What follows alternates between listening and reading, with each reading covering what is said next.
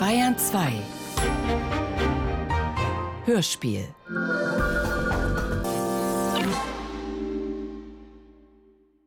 Weit, weit von hier, hoch über Dschinnistan, liegt das verlorene Paradies. Seine Tore sind verschlossen. Wer nach ihm sucht, sieht es von weitem glänzen. Hinein jedoch kann keiner. Selbst dem Blick ist es versagt, die himmelhohen Mauern zu übersteigen. Bei Tag in sonnengoldenen Lettern, bei Nacht in flammenheller Sternenschrift, sieht man über ihm den göttlichen Ruf erstrahlen.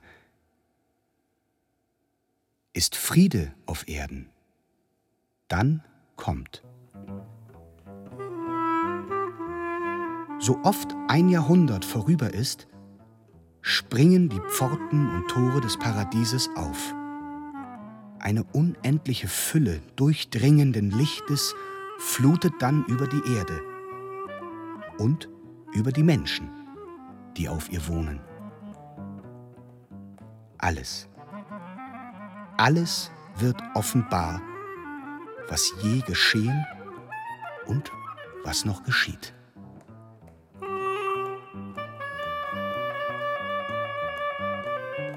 Die Erzengel treten vor die Tore.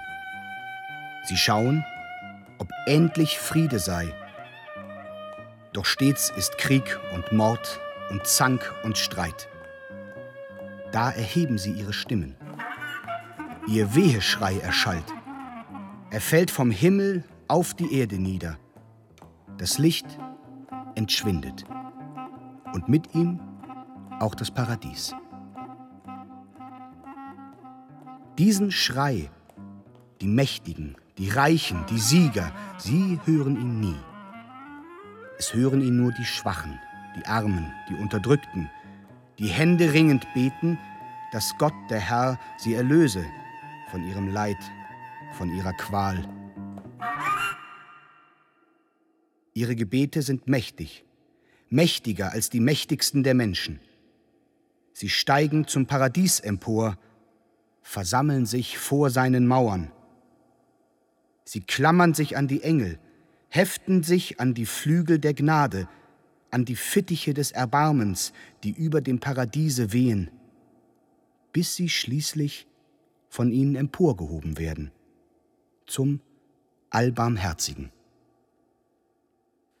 Da sendete er den strengsten aller Geister, der Moses heißt, zum Sinai hernieder. Der schreibt in Stein, Du sollst nicht töten. Wer Menschenblut vergießt, dessen Blut soll auch vergossen werden. Den Frieden aber brachte auch Moses nicht. Da sendete er den liebevollsten aller Geister, der Jesus heißt, zur Erdenwelt hinab. Der lehrt und ruft, dass man es durch alle Lande hört, liebet eure Feinde, segnet die euch verfluchen. Tut Gutes denen, die euch hassen, und betet für die, welche euch verleumden und verfolgen. Denn wer zum Schwerte greift, der wird durch das Schwert umkommen. Den Frieden aber brachte auch Jesus nicht. Da sendete er den irdischsten aller Geister mit Namen Mohammed, der fast noch menschlich spricht und darum gut begriffen werden kann. Aber Mohammed verirrte sich. Da sprach der Herr, wenn keiner es erreicht, dass Friede werde, so gehe ich nun selbst. Er schlägt den Mantel menschlicher Gestalt um seine Schulter und steigt zur Quelle Sul hinab. Sie entspringt im Paradies wächst bis Dschinnistan zum breiten Strom und fließt von da durch Ardistan, an beiden Ufern Frucht und Segen spendend. Dem Flusse folgend erreicht der Herr so schließlich Ardistan. Und grad zur rechten Zeit. Denn überall, wo er erscheint, ertönen Kriegstrompeten. Als er es wagt, in Art, der großen Stadt des Mir von Adistan, die glänzend wie ein Traumbild aus dem Märchenland am Strome liegt, seine Stimme zu erheben und gar von Frieden zu sprechen, wird er sogleich als Verräter festgenommen und vor den Meer gebracht. Der spricht das Urteil. Man führe diese Memme auf die Brücke, die sich so sehr vor dem Blut des Krieges fürchtet, und stürze sie ins Wasser. Da fragt der Herr, ist jemand, der dies Urteil ändern kann? Niemanden gibt es, der das vermag. Auch Gott nicht? Nein, du Memme. Und ich sage dir, so wenig wie der Fluss, der dich ersäufen soll, vor unserer Brücke umkehrt, dich zu schonen, so wenig wird die Klinge, die ich zum Krieg gezogen habe, in ihre Scheide zurückkehren. Das Urteil ist gesprochen. Da aber hebt der Herr die Hand und spricht, So sei es, wie du sagst. Wenn Gott durch Worte nicht mehr lehren kann, so predigt er durch Taten. Der Strom floss euch zu, zu Friedenszwecken, nicht aber um Leben zu zerstören. Er sei euch genommen, nicht eine Pfütze bleibe.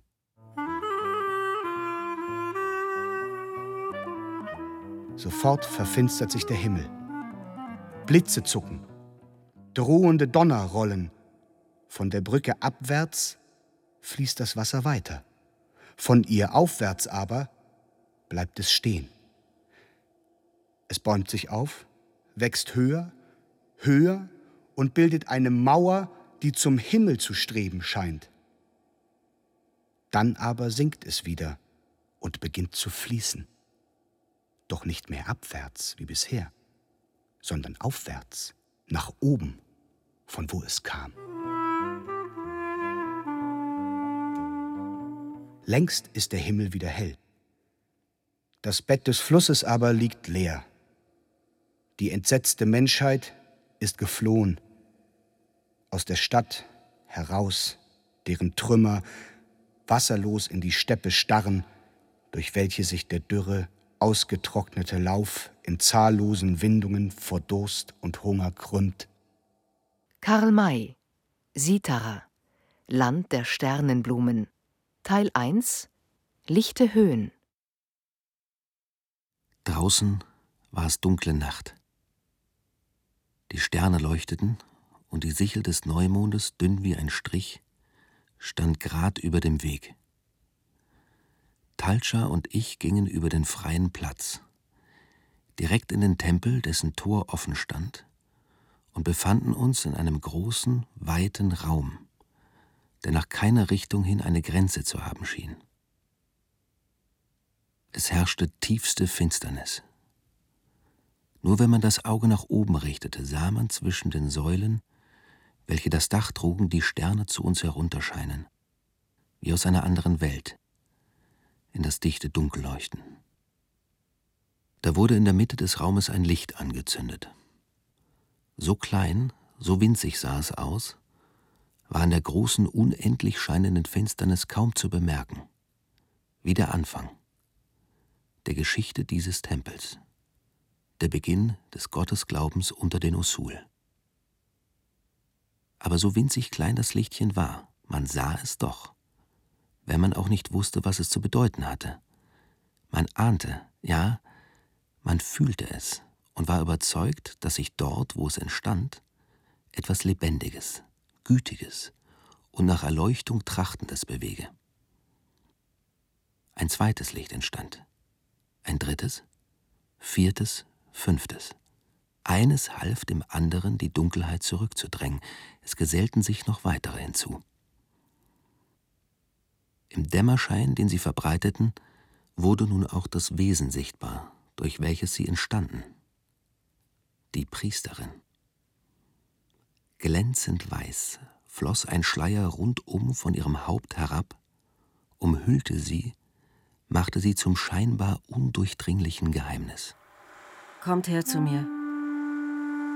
Kommt doch. Sie war so stolz gewachsen wie Talscha, und als sie nun ihren Schleier hob, blickte aus der Tiefe ihrer Augen jenes Wohlwollen, welches nicht nur angeboren, sondern vielmehr die Frucht eines innerlichen Betrachtens ist. Ich grüße dich als unseren Gast und also auch den meinen, hier in diesem Gotteshaus. Ich verbeugte mich vor ihr, als ob sie eine Fürstin sei. Er ist soeben Usul geworden. Usul? Nur äußerlich. Mit dem Geiste wohl eher nicht. Mit dem Herzen, wie ich hoffe, umso mehr. Das gehört euch allerdings. Von dem Augenblicke an, seit ich Talscha, eure Herrin, sah. Ihre Herrin? Die Herrin, die steht hier. Wir sind Freunde. Da gibt es keinen Unterschied. Keine Herrin, keine Untergebene. Wir dienen beide, Sie und ich. Heute allerdings ist mein Dienst von großer Schwere, der Sahar. Doch lasst uns später davon reden. Hier befindest du dich inmitten unseres Glaubens, unserer Religion. Wie du siehst, bietet sie dir nur einige kleine, mehr als bescheidene Lichter, die sich vergeblich mühen, die Finsternis zu durchdringen. Das ist der Anfang. Das ist die Sehnsucht, dem Dunkel zu entfliehen. Das sind die ersten Stufen, zu Gott emporzusteigen. Ich rief dich hier in diese Finsternis, um dir offen und ehrlich zu bekennen, dass wir uns nicht vermessen, Klarheit zu besitzen. Nun aber sollst du mit hinauf zu unserem Himmel steigen. Sie gab dem Diener, der vorn am Eingang stehen geblieben war, ein Zeichen. Wir hörten das Geräusch von Rollen, die sich bewegten. Von oben ließ diese einen Leuchter herab, der viele Lichter trug, die wir anzuzünden hatten. Kaum war dies geschehen, begannen wir nach oben zu steigen. Die Treppe war nicht sehr breit, aber nicht unbequem. Die beiden Frauen nahmen mich in ihre Mitte. Die Priesterin ging voran, dann ich und Talscha folgte. Während wir dies taten, zog der Diener den Leuchter in genau dem gleichen Tempo empor, so dass immer der Teil der Treppe, auf dem wir uns befanden, hell beleuchtet war. Am letzten Haltepunkt unter der Plattform angekommen, gab die Priesterin das Zeichen, den Leuchter wieder hinabzulassen.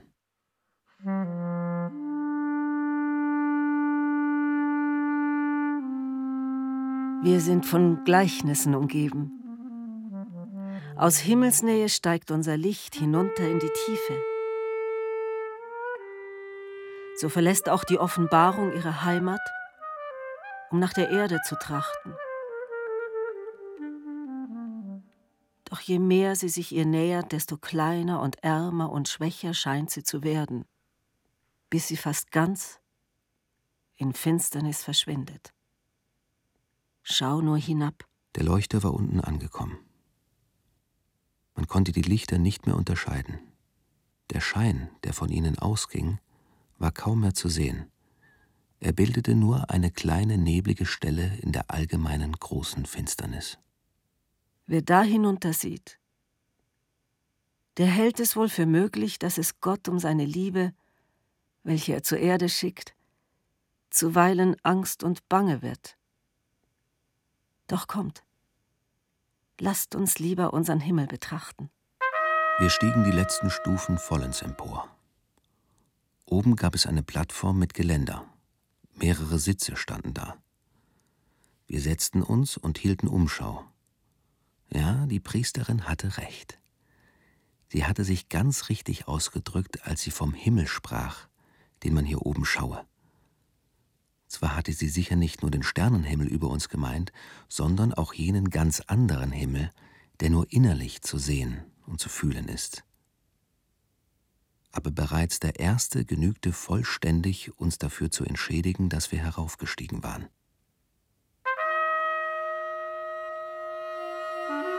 Diese Klarheit des Firmaments, diese Reinheit seiner Lichter, obgleich wir uns in einer Gegend befanden, deren feuchter Dunst der durchdringenden Kraft der Strahlen eigentlich feindlich ist. Ich saß mit dem Rücken gen Süden, schaute also nach Norden, wo Ardestan liegt und über ihm sich Dschinnistan erhebt. Gerade hinter meinem Haupte leuchtete das berühmte Kreuz des Südens. Links über mir hatte ich die Sterne des Centaurus, weiter draußen die Waage und die Jungfrau mit der weit hinstrahlenden Speaker. Fast gerade im Norden schimmerte der Rabe, etwas weiter nach rechts der Becher und der Kelch, etwas zurück die Wasserschlange, an Helligkeit aber weit übertroffen von dem noch östlicher kreisenden Herzen. Ich hätte wohl gern noch weiter gesucht und die beiden Frauen nach dem hiesigen Namen all dieser Sterne gefragt, wenn meine Aufmerksamkeit nicht von der Priesterin auf einen besonderen Punkt gerichtet worden wäre, der weit über den Raben hinaus im Norden lag. Sie deutete mit dem ausgestreckten Arm dorthin. Es scheint zu beginnen. Ich glaube, dass wir zur rechten Zeit gekommen sind. Was wird beginnen? Sie brauchte nicht zu antworten, denn der Himmel antwortete selbst. Es zuckte ein schneller, blitzartiger Schein über ihn hin, genau an der Stelle, auf die die Priesterin gedeutet hatte. Dieser Schein schien aber nicht von oben zu kommen, sondern von unten herauf. Und er war nicht hell und rein, sondern er hatte etwas Nachgemachtes, Gefälschtes an sich, wie wenn man Bärlappmehl durch eine Flamme bläst. Er sah also nicht so aus, als ob ihn der Himmel spende, sondern als ob er von der Erde stamme. Einige Zeit darauf wiederholte sich der Blitz, aber nicht an derselben Stelle, sondern mehr rechts davon, und bald nachher erfolgte eine zweite Wiederholung weit links davon. Dann verschwanden plötzlich die Sterne. Es wurde oben im Norden dunkel.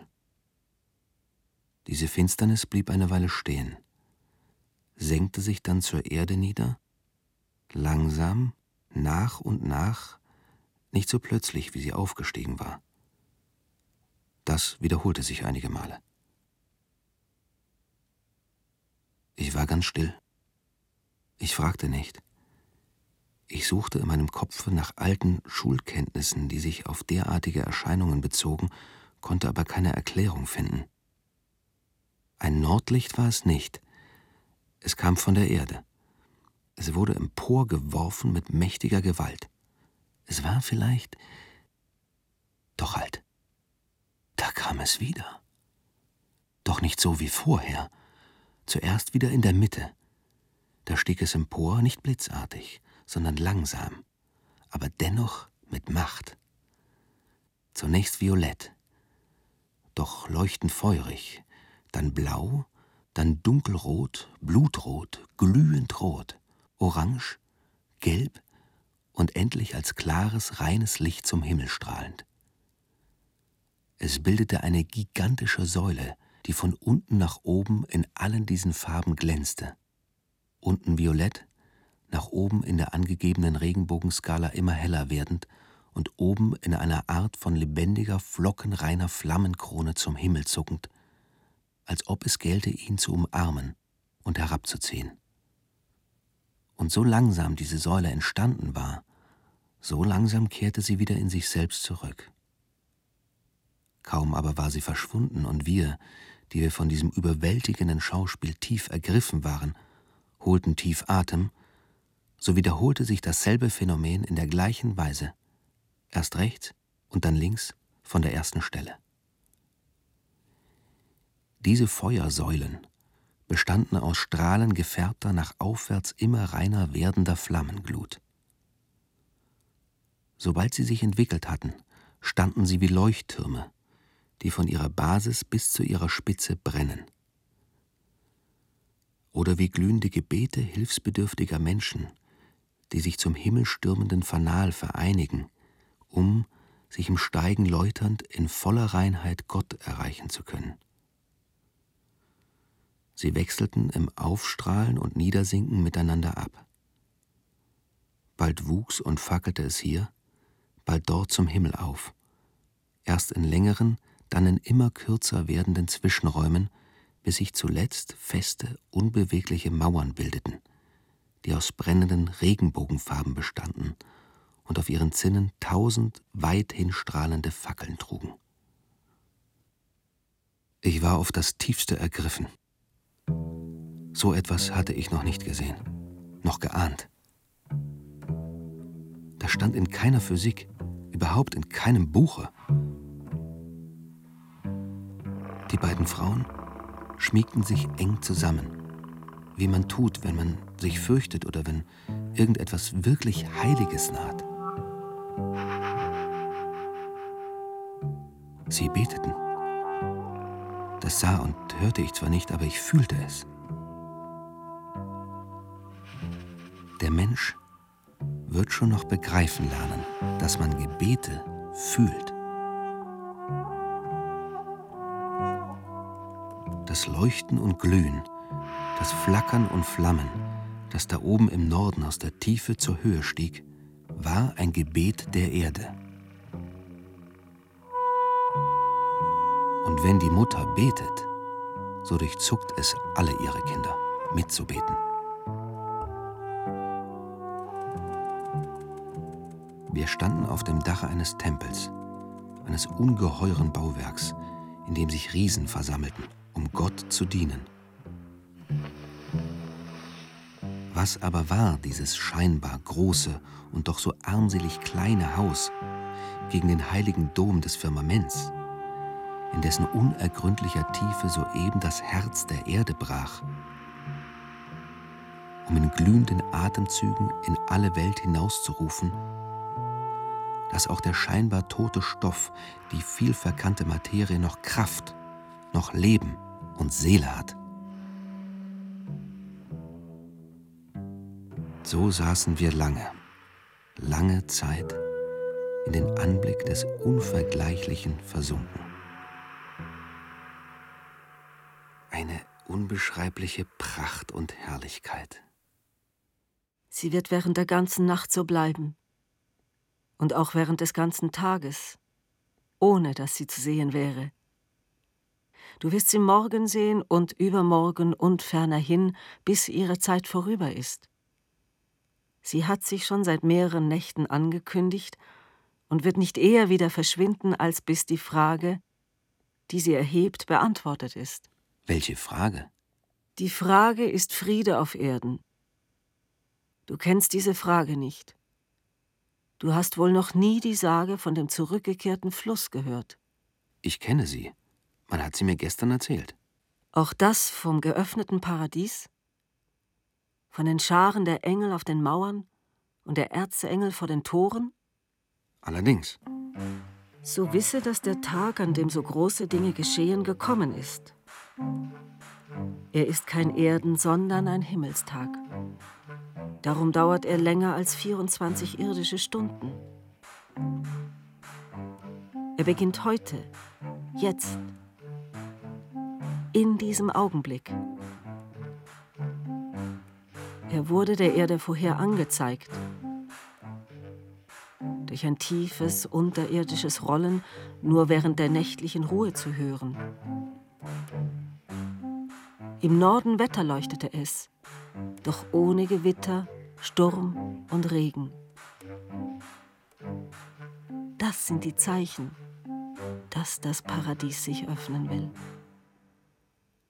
Heute stieg ich auf diese Tempelshöhe, um nachzuschauen, ob es abermals flamme und leuchte.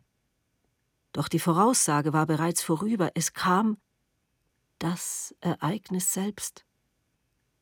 Gerade im rechten Augenblick erreichten wir diese Stelle hier. Erhebe deine Augen und schau nach Norden.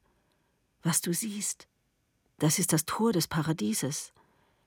Du kannst seine Säulen, Mauern, Türme, Ecken, Kanten und Linien ganz deutlich erkennen. Ob es sich öffnen wird?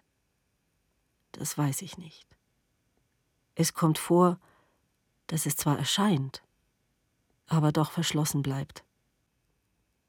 Aber dann verschwindet es sehr bald wieder.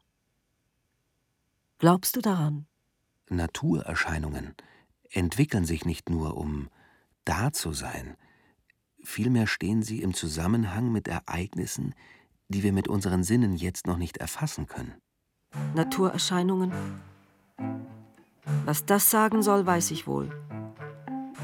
Da oben im Norden, der jetzt so überirdisch erleuchtet wird, stehen große Reihen von mächtigen Vulkanen, die einst täglich flammten und sich auch jetzt noch nicht beruhigt haben. Sie erwachen in Zwischenräumen von etwa 100 Jahren, um zu zeigen, dass sie nur eingeschlafen, nicht aber gestorben sind. Sobald sie sich zu rühren beginnen, bebt die Erde. Die unterirdischen Gewalten, welche sich im Verlaufe dieser hundert Jahre ansammeln, vereinigen und vermehren, sind dann stark genug geworden, sich von dem Drucke zu befreien, der auf ihnen lastete. Sie steigen auf, sie brechen hervor, sie verwandeln sich in Licht und reißen alles, was sich ihnen in den Weg stellt, mit zur Höhe. Was ist das weiter? fragt derjenige Mensch, dessen Herz nicht stark genug ist, an den Zusammenhang der Dinge mit dem Plane ihres Schöpfers zu glauben. Ein ganz gewöhnlicher Ausbruch von Vulkanen, welcher von einem kleinen, nur wenig wahrnehmbaren Erdbeben eingeleitet worden ist. Die Flammen, welche der Erde entströmen, entstammen dem Feuer, welches in ihrem Innern wütet. Die verschiedenen Färbungen, die Schatten und Linien, die sich nur für den Blick aus der Ferne bilden, entstehen durch den Ruß und Rauch und Schlamm und Staub, der mit emporgerissen wird. So sagt der Gelehrte oder der Ungläubige. Wir aber, die wir weder gelehrt noch für den Himmel verloren sind? Wir wissen recht wohl, dass diese Behauptung richtig ist, aber von einer Richtigkeit, deren nackte Kälte uns innerlich frieren lässt. Denn noch viel besser, als wir dieses wissen, ist es uns auch bekannt, dass alle sichtbaren Dinge dem Schöpfer dazu dienen müssen, uns die Geheimnisse jenes unsichtbaren Daseins zu enthüllen, dessen Gesetzen wir in unserem Innern, in unserem seelischen Leben Rechnung zu tragen haben. Für den Gottesfeind hat sich da draußen die Erde geöffnet, um mit Flammenfäusten ihren Schmutz und ihre Schlacken auszuwerfen. Für uns aber, die wir von dem Äußeren auf das Innere und von dem Niedrigen auf das Hohe schließen, werden die Tore des Paradieses aufspringen, damit ihnen jenes Licht entströme, bei dessen Wahrheit und Klarheit die Engel sehen können, ob endlich, endlich Friede auf Erden sei oder leider immer noch nicht. Ich staunte über das, was ich hörte. Woher diese Kenntnisse, diese Anschauung, diese Erfahrung? War sie wirklich eine Usul? Sie war von ihrem Sitze aufgestanden, indem sie sprach. Sie stand an der nördlichen Brüstung der Plattform, während ich an der südlichen saß. Ihre weiße Gestalt ragte vor mir inmitten der Glut, die das hochliegende Bergland zu uns herniedersandte. Sie erschien von heiligem Lichte eingerahmt, wie ein Wesen, welches nicht von der Erde stammt, so wissend, so rein so heilig. Ich musste an die Norne Urt, die altgermanische Schicksalsgöttin, denken, die ebenso dem Geschlecht der Riesen entstammend auf dem Gewordenen steht und das Werdende überschaut, um das Werden Sollende zu erkennen. Es stieg ein unbeschreibliches Gefühl in mir auf, aus der Tiefe meiner Seele, ein Gefühl, welches ich bisher noch nie empfunden hatte. Es war nicht Liebe, es war nicht Bewunderung, nicht Hochachtung oder Vertrauen, Aber dennoch war es das. Und noch viel mehr als dieses alles. Es kam auch eine ganz besondere Gabe von Mitleid hinzu. Was sollte dieses Gefühl? Wer gab es mir? Floss es aus ihrer Atmosphäre auf mich über? Da drehte sie sich, als ob sie von diesen meinen Gedanken berührt worden sei, nach mir um. Sahib, wundere dich nicht über das, was ich sage. Wundere dich auch nicht über die Art und Weise, in der ich rede. Meine Heimat ist Sitara, das Land der Berge Gottes, von denen du wohl noch keine Kunde hast. Zwar wurde ich nicht dort geboren, auch meine Eltern und Voreltern nicht, aber meine Ahnen stammen von dort. Sie wurden beide in dieses niedere, feuchte Land der Usul gesandt, um die Leute hier über Gott, ihren Herrn, und über die Aufgaben des Menschengeschlechtes zu belehren. Ich glaube, ihr Europäer nennt das Mission. Sitara hat eine Herrscherin keinen Herrscher. Dieses Prinzip folgte meinen Ahnen mit hierher. Die Überlieferungen aus der Heimat gingen von Glied zu Glied stets auf die älteste Tochter über. Der Usul, den sie sich zum Manne wählte, wurde Priester. Das Wissen aber, die Würde, die Befähigung, die kam von ihr. So ist es gewesen bis auf den heutigen Tag und so darf und kann, kann kann es leider nicht bleiben. Die Nachkommen meiner Ahnen sind verschwunden, sind Usul geworden, sind ganz im Volke aufgegangen. Aber das war es ja, worin ihre Sendung bestand. Während sie herniederstiegen, erhoben sie das Volk. Die Oberfläche dieses Menschenmeeres ist eine gesündere und bewegtere geworden und in der Tiefe ruhen nun die hinabgesunkenen Muscheln, damit es möglich sei, dass Perlen entstehen. Auch ich bin Ursula geworden, aber ich habe das, was ich von den Ahnen ererbte, bewahrt, beschützt, wie man Juwelen behütet.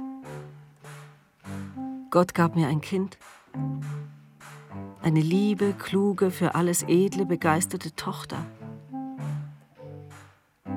Ihr fiel die Aufgabe zu, meine Nachfolgerin zu werden.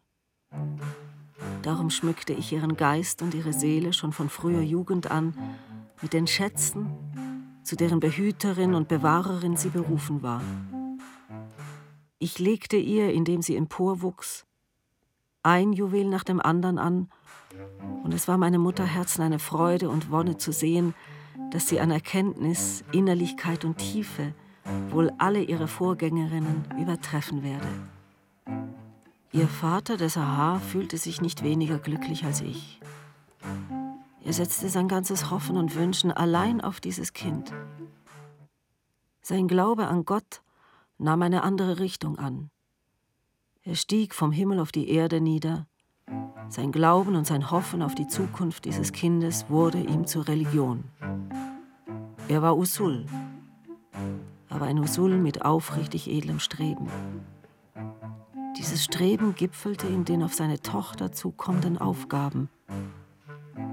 Er arbeitete ihr mit allem Fleiß im tiefsten Innern voran, um ihr die Lösung derselben zu ermöglichen.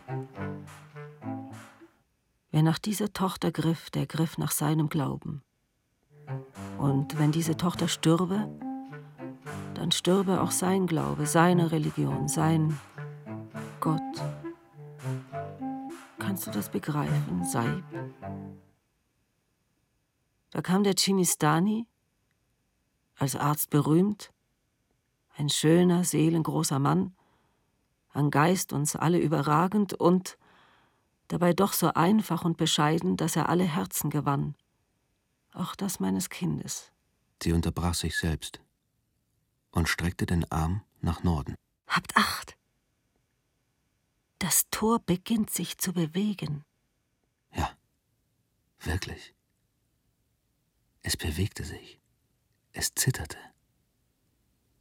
wie ein sich von innen näherndes Licht, welches durch Mauern leuchtet, stach ein scharf glänzender Punkt durch den unteren violetten, blauen und dunkelroten Teil der Flammenwand. Der Punkt durchbohrte sie und die Wand öffnete sich. Es entstand eine Spalte, die nach der Basis trachtete, und als sie diese erreicht hatte, immer breiter und höher wurde, ein Tor, ein Riesentor zwischen Violett, Blau und dunkelrot strahlenden Feuerpfeilern, die sich oben zu einer blutig hellrot glänzenden Spitze vereinigten. Und aus diesem Tore brach ein Stern des hellsten, klarsten Lichtes von unwiderstehlichen, elementaren Gewalten herausgetrieben. Sobald er das Tor verlassen hatte, verbreitete er sich nach allen Seiten, und zwar in einer solchen Weise, dass sogar wir von ihm überflutet wurden. Welch eine Eruption! Welch eine Fülle von leuchtender Kraft und glühenden Stoffes entströmte dem Innern der Berge, die man zu übersteigen hatte, um hinauf nach Dschinnistan zu kommen. Der Anblick dieses unbeschreiblichen Schauspiels ergriff und packte mich. Das ist es. Ja, das ist es. Das geöffnete Tor des verlorenen Paradieses. Hätten wir nicht sterbliche, sondern unsterbliche Augen, so würden wir die Heerscharen der Engel sehen. Und hätten wir nicht ein sterbliches, sondern ein unsterbliches Gehör, so würden wir jetzt die Stimme des Obersten dieser Heerscharen vernehmen, die über den ganzen Erdkreis schallt. Ist Friede auf Erden? Sie rief in ihrer Begeisterung diese Frage viermal von oben in die Tiefe hinab, und zwar in die verschiedenen Himmelsrichtungen, nach Norden und Süden, nach Osten und nach Westen. Fast hätte ich begeistert und ebenso laut wie sie die Antwort meiner Überzeugung und meines Herzens in alle Winde hinausgerufen. Noch ist nicht Friede, aber Gott hat ihn uns verheißen. Die ganze Erde bittet um ihn, und darum wird er kommen. Doch ich bezwang mich und war still.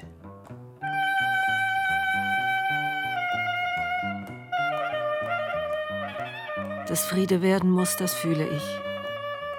Ja, ich weiß es ganz gewiss. Ich stamme aus Sitara, wo man den Krieg nicht kennt und jedes Wort ein Wort der Liebe und Versöhnung ist. O du, mein Vaterland, mein herrliches und liebes, ich sah dich nie. Jedoch den letzten Blick, den meine Ahnen scheidend auf dich warfen, den haben sie als heiliges Vermächtnis hinterlassen. Er ist von Glied zu Glied auf mich gekommen. Mit ihren Augen sehe ich dich schon heut.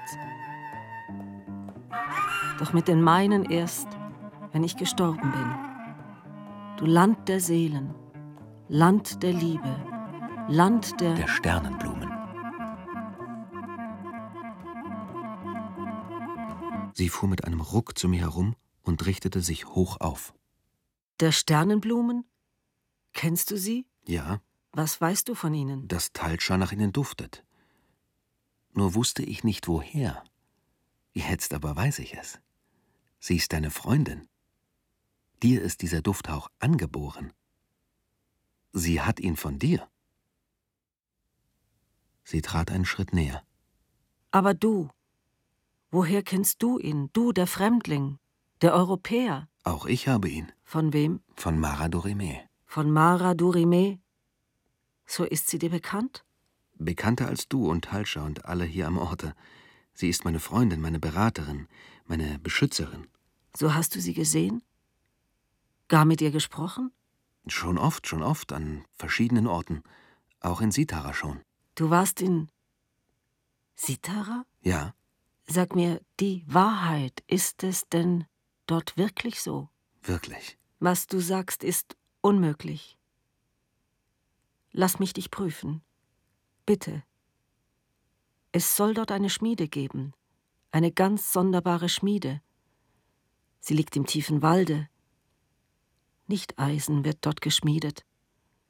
Wenn du bei Maradurime gewesen bist, dann kennst du diese Schmiede. Sie liegt in Sitara. Nicht in Sitara, an seiner Grenze, in Merdistan. Nur wer in dieser Schmiede zu Stahl gehärtet worden ist, darf nach Sitara. Aber. Aber du sagtest doch, dass du in Sitara gewesen bist. Allerdings. Dann warst du also auch in der Schmiede. Ja. Im Feuer. Auf dem Amboss. Im Schraubstock. In allen Qualen, die es dort gibt.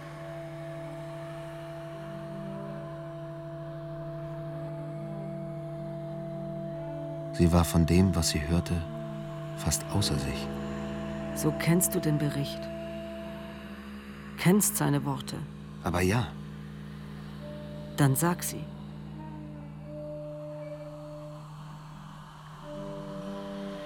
Zum Merdistan im Walde von Kulub liegt einsam, tief versteckt die Geisterschmiede. Nicht schmieden Geister, nein, man schmiedet sie. Der Sturm bringt sie geschleppt um Mitternacht, wenn Wetter leuchten, Tränenfluten stürzen. Der Hass wirft sich in grimmer Lust auf sie, der Neid schlägt tief ins Fleisch die Krallen ein. Die Reue schwitzt und jammert am Gebläse. Am Blocke steht der Schmerz mit starrem Aug. Im rußigen Gesicht die Hand am Hammer. Da jetzt, o oh Mensch, ergreifen dich die Zangen. Man stößt dich in den Brand, die Bälge knarren. Die Lohe zuckt empor zum Dach hinaus. Und alles, was du hast und was du bist, der Leib, der Geist, die Seele, alle Knochen, die Sehnen, Fiebern, Fasern, Fleisch und Blut, Gedanken und Gefühle, alles, alles ward dir verbrannt, gepeinigt und gemartert bis in die weiße Glut. Da reißen dich die Zangen aus dem Feuer. Man wirft dich auf den Amboss, hält dich fest. Es knallt und prasselt dir aus jeder Pore. Der Schmerz beginnt sein Werk. Der Schmied der Meister. Er spuckt sich in die Fäuste, greift dann zu, hebt beiderhändig hoch den Riesenhammer und schmettert ihn gefühllos auf dich nieder. Die Schläge fallen.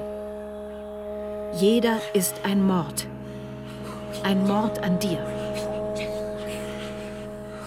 Du meinst, zermalmt zu werden. Die Fetzen fliegen heiß nach allen Seiten. Dein Ich wird dünner. Kleiner, immer kleiner. Und dennoch musst du wieder in das Feuer. Und wieder. Immer wieder, bis der Schmied den Geist erkennt, der aus der Höllenqual und aus dem Dunst von Ruß und Hammerschlag ihm ruhig, dankbar, froh entgegenlächelt. Den schraubt er in den Stock und greift zur Pfeile. Die kreischt und knirscht und frisst von dir hinweg, Halt ein. Das ist nicht Sage und nicht Märchen. Das ist wirklich. Diese Schmiede gibt es, in der ein jeder, der nach Sitara will, vom Schmerz und seinen riesigen, erbarmungslosen Gesellen geglüht, gehämmert, gefeilt und gestellt werden muss, um aus einem Gewaltmenschen in einen Edelmenschen verwandelt zu werden. Nur wer dies geworden ist, der weiß, durch welche Leiden, Qualen und Martern er gehen musste. Und doch haben all die Tausende, die um ihn und mit ihm leben, keine Ahnung davon. Nicht seine Worte, sondern seine Werke verraten es. Höchstens noch seine Augen, diese armen, für alle Zukunft noch qualerfüllten Augen, aus deren tiefstem Hintergrunde das dunkle Bild der Geisterschmiede schimmert. Wunderst du dich, Saib, dass ich diese Schmiede kenne? Nein, denn du hast mir gesagt, dass deine Ahnen aus Sitara stammen. Aber dass auch Talcha von ihr weiß, das habe ich nicht gedacht. Sie erfuhr es von mir. Ich musste es ihr sagen. Nun aber muss ich dich fragen, ob du wohl errätst, welche Bitte mir auf dem Herzen liegt? Seit ich erfahren habe, dass du nicht nur von Mara Durime weißt, sondern dass du sie persönlich kennst. Und dass sie sogar deine Freundin ist. Es ist sehr leicht zu erraten. So bitte sage es. Ich soll dir erzählen, wann, wo und wie ich Mara Dorime kennengelernt habe. Bist du bereit, uns diesen Wunsch zu erfüllen? Wenn du Zeit hast, mich zu hören. Müde bin weder ich, noch ist es Talcha meine Freundin. Wenn wir von Mara Durime hören können, wird für uns die Nacht zum Tage. Und schau der heutigen Nacht in die klaren, offenen Augen. Auch sie schläft nicht, sondern sie wacht. Fordert uns nicht alles, was unter, über und um uns ist, geradezu auf, von der großen, wundertätigen Herrin von Sitara zu reden? Unter uns der dunkle Raum des Usul-Tempels, der für mich den Anfang aller Glaubenswege bedeutet, die zu Gott führen. Über uns die strahlenden Sternenwelten, die unseren Blick nach oben ziehen, um uns die Richtung dieser Wege zu zeigen.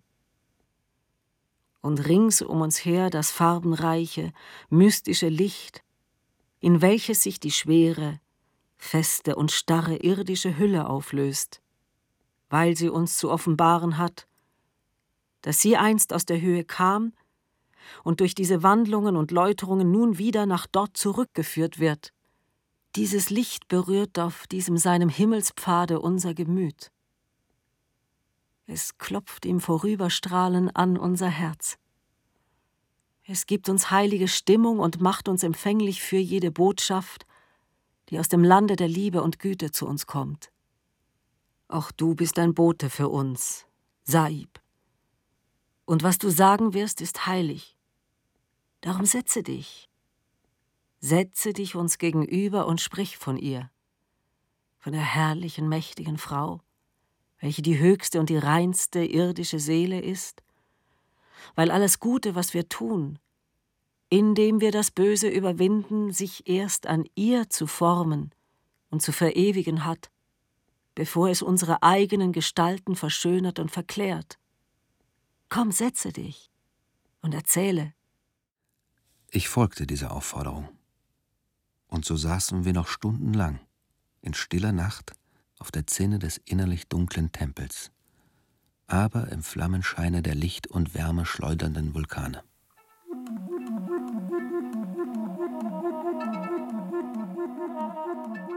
Es wäre wohl manchem meiner Hörer interessant zu erfahren, was ich zu erzählen und was meine beiden Zuhörerinnen zu fragen und zu forschen hatten. Und ich würde gerne einen jeden, der dies jetzt hört, in dieses Allerheiligste der Menschenseele blicken lassen. Jetzt allerdings ist nicht die Zeit dafür, doch sie wird kommen. Am Ende der Geschichte, nicht zu Anfang. Am Ende.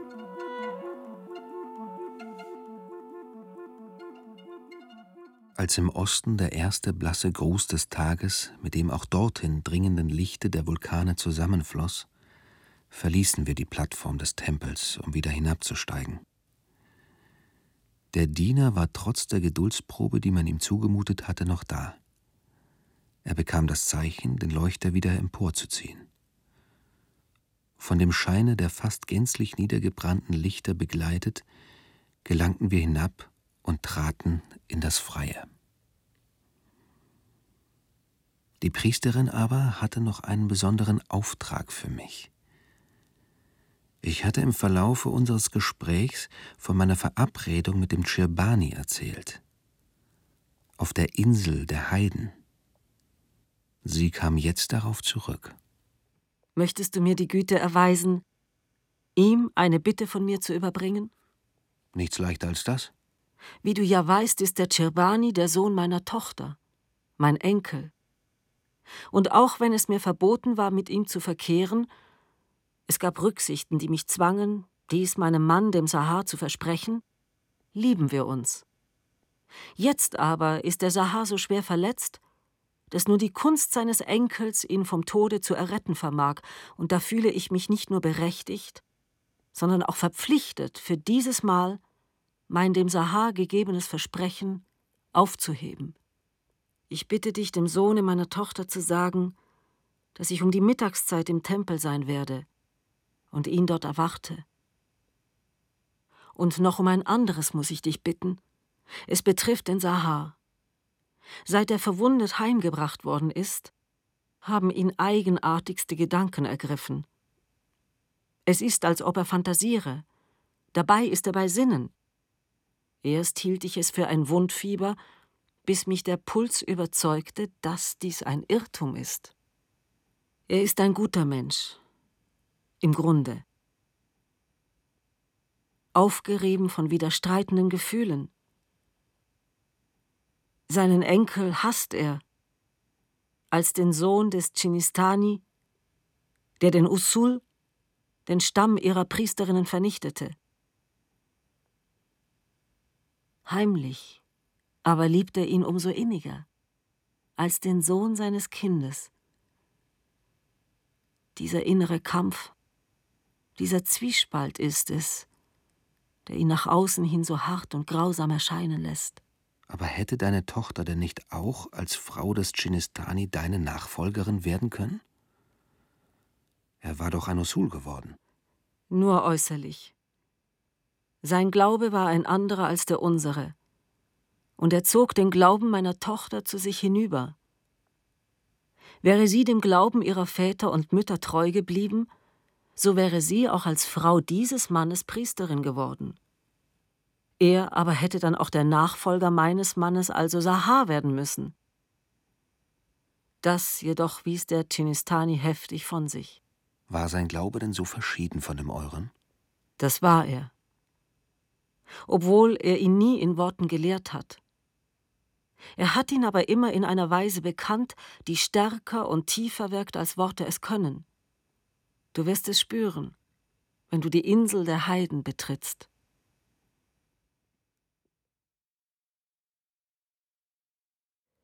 Karl May, Sitara, Land der Sternenblumen.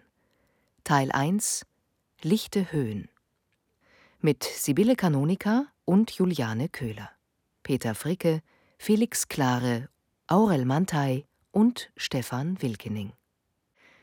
Musik Jacques Di Donato, Isabelle Dutoit, Franz Hautzinger, Nicolas Najot und Didier Petit. Ton und Technik Josuel Teegarten, Susanne Herzig, Christian Schimmöller. Komposition Franz Hautzinger. Regieassistenz Stefanie Ramp. Bearbeitung und Regie Michael Farin. Produktion Bayerischer Rundfunk 2017. Redaktion Herbert Kapfer